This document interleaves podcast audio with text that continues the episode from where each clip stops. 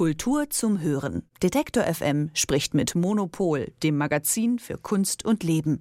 Jede Woche bei Detektor FM. Die Corona-Fallzahlen und die Inzidenzwerte sinken wieder. Das heißt, viele Geschäfte und auch Freizeit- und Kultureinrichtungen dürfen wieder öffnen, zumindest schrittweise, und das gilt auch für Museen.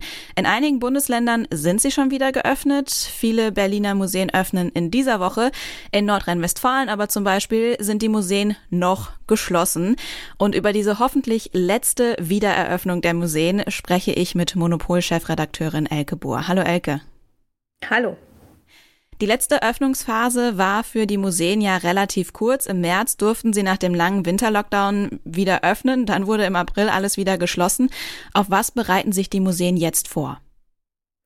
Na, die sind ja äh, in dieser Phase im März, haben sie sich ja schon äh, sehr gut eingegruft in die Regeln, wie das funktionieren kann. Also ich war damals auch äh, zum Beispiel in Köln im Museum Ludwig in der Warhol-Ausstellung und das hat eigentlich alles super gut geklappt mit Test machen, ähm, vorbestellen, Zeitfensterticket buchen und so weiter. Und die Leute waren ja, haben sich ja trotzdem so gefreut, da hinzugehen, dass das irgendwie kein Problem war. Das heißt, dass eigentlich die Museen jetzt wieder die Routine aufnehmen, die sie im März äh, da abbrechen sprechen mussten, die meisten. Und ähm, ich glaube, die freuen sich wahnsinnig. Also ganz, ganz viele haben zum Beispiel die Öffnungszeiten verlängert. Also hier in, in Berlin, da sind die, äh, die Kunstwerke, die haben zwei ganz tolle Ausstellungen, Amelie von Wulfen und, Leo, und, den, und den Brasilianer Leo Nielsen. Und das sind wirklich fantastische Ausstellungen, die kaum jemand gesehen hat. Die laufen jetzt nur noch bis zum Wochenende und die haben halt gesagt, okay, wir machen jetzt äh, wirklich die, die Öffnungszeiten länger und es sollen so viele Leute kommen, wie es geht. Und in München wird das zum Beispiel auch gemacht. Also die powern jetzt mal so richtig rein, die Museen, die jetzt öffnen dürfen. Wie spontan kann ein Museum denn wieder öffnen? Weil ich meine, die Ausstellungen, die hängen da oder stehen da ja dann wahrscheinlich, aber können Sie einfach sagen, okay, wir machen jetzt die Tore wieder auf?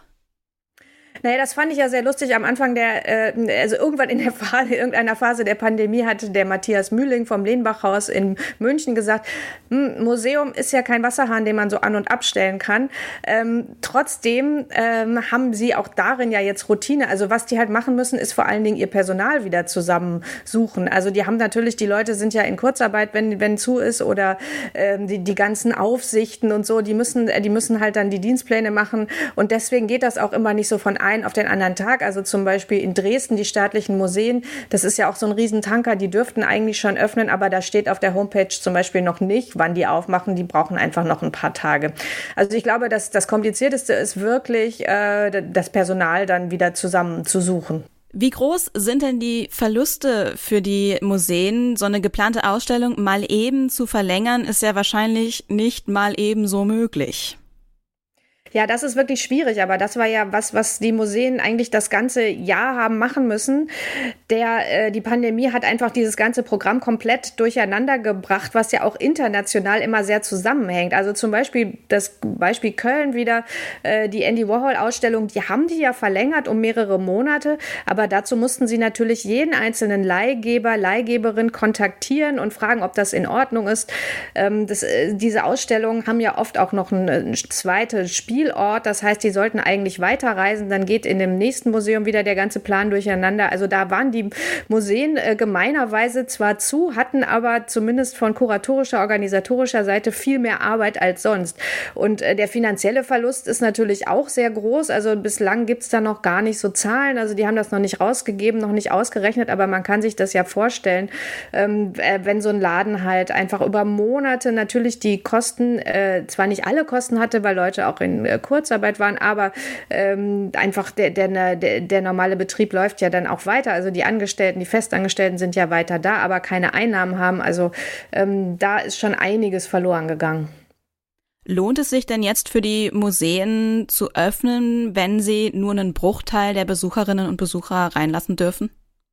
Finanziell lohnt sich das leider gar nicht. Also die Museen vergrößern eher ihr Defizit, aber sie machen es natürlich trotzdem, weil das ihr kultureller Auftrag ist und weil sie ja mit, äh, mit Recht das ganze Jahr über gesagt haben, ähm, äh, wir sind wichtig, wir sind äh, wichtig für die Gesellschaft, wir sind wichtig für die Menschen und so ist es ja auch. Und inhaltlich freuen die sich natürlich dann wahnsinnig, wenn die Leute wiederkommen. Die Museen bemühen sich also sehr. Es scheint auch zu klappen, dass die Tickets vergeben werden, dass die Leute sich vorher testen, dass Abstand gehalten wird und so. Ist das jetzt ein großer Schritt zurück in die Normalität für uns und auch für die Museen? Ja, für mich auf jeden Fall. Also ich freue mich wahnsinnig und ich glaube, das ist jetzt wirklich auch nicht mehr umkehrbar. Ich glaube, das ist jetzt wirklich der Schritt zurück in, äh, in eine Welt, in der wir wieder jederzeit, wenn wir wollen, ein Museum anschauen können. Und das ist für mich auf jeden Fall eine bessere Welt. Also ich glaube, ähm, das wird jetzt wirklich äh, auch halten. Hast du dir schon eine Ausstellung ausgesucht, die du jetzt äh, unbedingt sehen möchtest? Ja, ich habe äh, Lust, ins Museum Berggrün zu gehen in Berlin. Da gibt es nämlich eine ganz fantastische Picasso-Ausstellung. Das ist ja sonst gar nicht so mein äh, Kernbereich, weil ich ja eher zeitgenössisch unterwegs bin. Aber das will ich mir auf jeden Fall anschauen, weil die sehr hochkarätig sein soll. Die Corona-Zahlen sinken wieder und Kultureinrichtungen können so langsam wieder öffnen. Auch Museen dürfen wieder begrenzt Besucherinnen und Besucher in ihre Ausstellungen lassen.